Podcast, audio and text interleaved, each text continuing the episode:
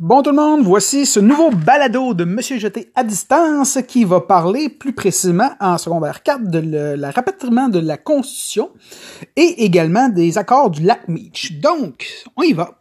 Euh, premièrement, le rapatriement de la Constitution, on est au lendemain du référendum sur la souveraineté association qui a été malheureusement euh, pour certains, et sinon heureusement pour d'autres, euh, gagné par le camp du non. Donc c'est au tour de Pierre-Éliott Trudeau de, de, de, livrer la marchandise parce qu'il avait promis dans le fond de renégocier la Constitution là-dessus.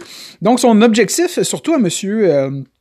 Trudeau, c'est euh, de rapatrier effectivement la Constitution que jusqu'à présent était en Angleterre. Donc, lorsque le Canada faisait des modifications à son livre de loi le plus important, mais devait demander l'accord du Parlement. Bien entendu, c'était une question de, euh, de principe. Il était toujours accepté, mais c'est quand même un peu euh, désolant qu'un pays indépendant doive faire ça. Donc, l'idée, c'était de rapatrier le tout.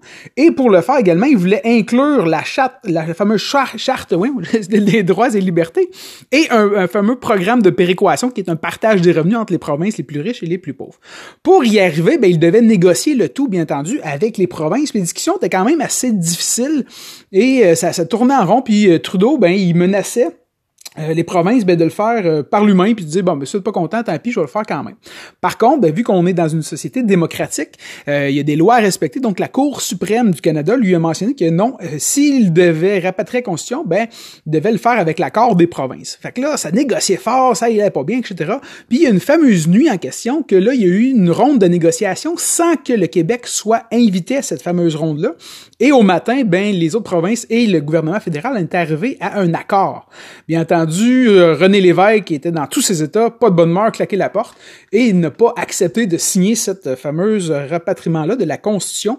Et au Québec, on a appelé ça la nuit des longs couteaux. C'est une expression pour signaler comme si le Québec avait été poignardé dans le dos, trahi un peu avec les autres provinces et le Canada. Donc, c'est pour ça que tout ça est arrivé puis que le Québec n'a pas signé.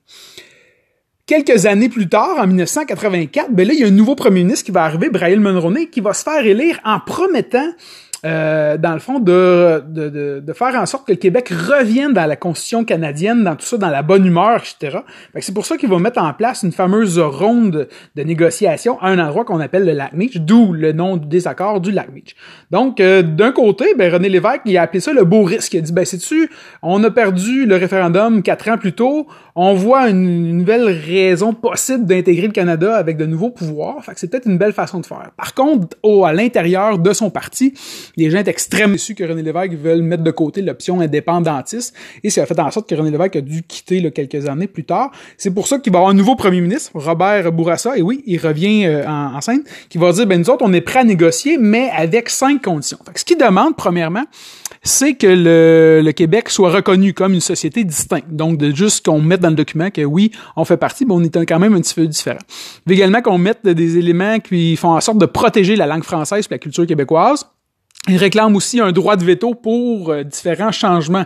Fait que, euh, dans une constitution, on peut faire des amendements, des changements à la loi. Mais il dit, ben, si le Québec, nous, on n'est pas d'accord, fait même si les neuf autres provinces sont d'accord, on peut mettre un droit de veto qui fera en sorte d'interdire le tout. Et euh, finalement, bougez pas, je vais pas me tromper, euh, également de faire en sorte que le Québec puisse garder une certaine forme d'autonomie à l'intérieur du Canada. Fait que ce qui est intéressant, c'est que le tout va être quand même accepté. Toutes les provinces vont être d'accord. Fait que là, tout le monde fait comme wouhou, 1987, on est heureux, ça va bien, on va réussir, on a, on a trois ans pour signer tout ça. Mais pour que ça soit entériné, les provinces euh, doivent euh, faire voter leur assemblée euh, de leur de leur province.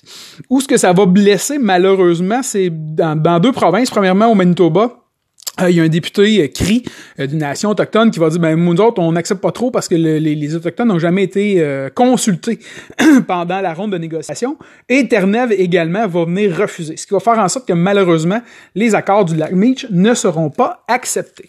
Donc, c'est ce qui fait le tour de ces deux éléments quand même assez importants de la, poursuite un peu de la, le gain autonomie, je pourrais dire, à l'intérieur du Canada. Donc, à la suite du référendum, c'est les deux rondes de négociation qui ont eu, soit le fameux rapatriement de la Constitution et les fameux accords du lac Meach.